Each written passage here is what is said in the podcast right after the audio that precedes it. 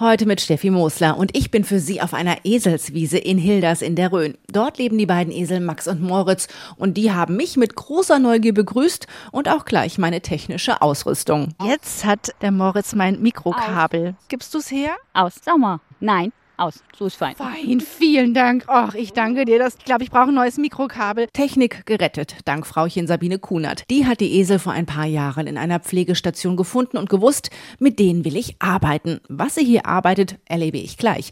Vorher aber machen wir es uns auf der Wiese unter den strengen Augen von Max und Moritz gemütlich. Auf Klappstühlen bei herrlichem Wetter lässt es sich aushalten. Sabine erzählt, dass sie Musikerin ist, als Betreuungskraft gearbeitet hat und noch eine andere Aufgabe im Leben gesucht hat.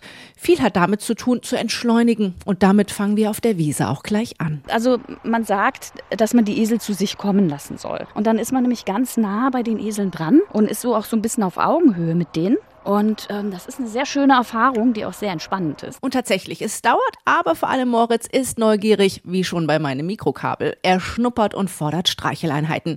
Nichts lieber als das. Sabine erklärt mir, wie sie mit den Eseln arbeitet und was die Besucher mit ihr erleben können. Angst braucht man vor dem dunkelbraunen und schwarz-weiß gefleckten Tieren aber nicht haben dafür etwas anderes. Der muss nur ähm, Geduld haben und äh, muss sich einfach auf das Tier einlassen, weil ähm, bei Eseln ist es so, die wollen immer grasen. Es geht darum, sich so mit dem Esel zu verbinden und so eine Einheit mit dem Tier äh, zu haben, dass er gar nicht mehr grasen will. Hier in der herrlichen Landschaft in der Rhön geht es ums Runterkommen. Die Tiere geben das Tempo vor. Gestresste Leute wie ich haben überhaupt keinen Einfluss. Aber ich muss warten, was Max und Moritz jetzt am liebsten hätten. Und da kommt schon Sabine und hat eine Bürste in der Hand.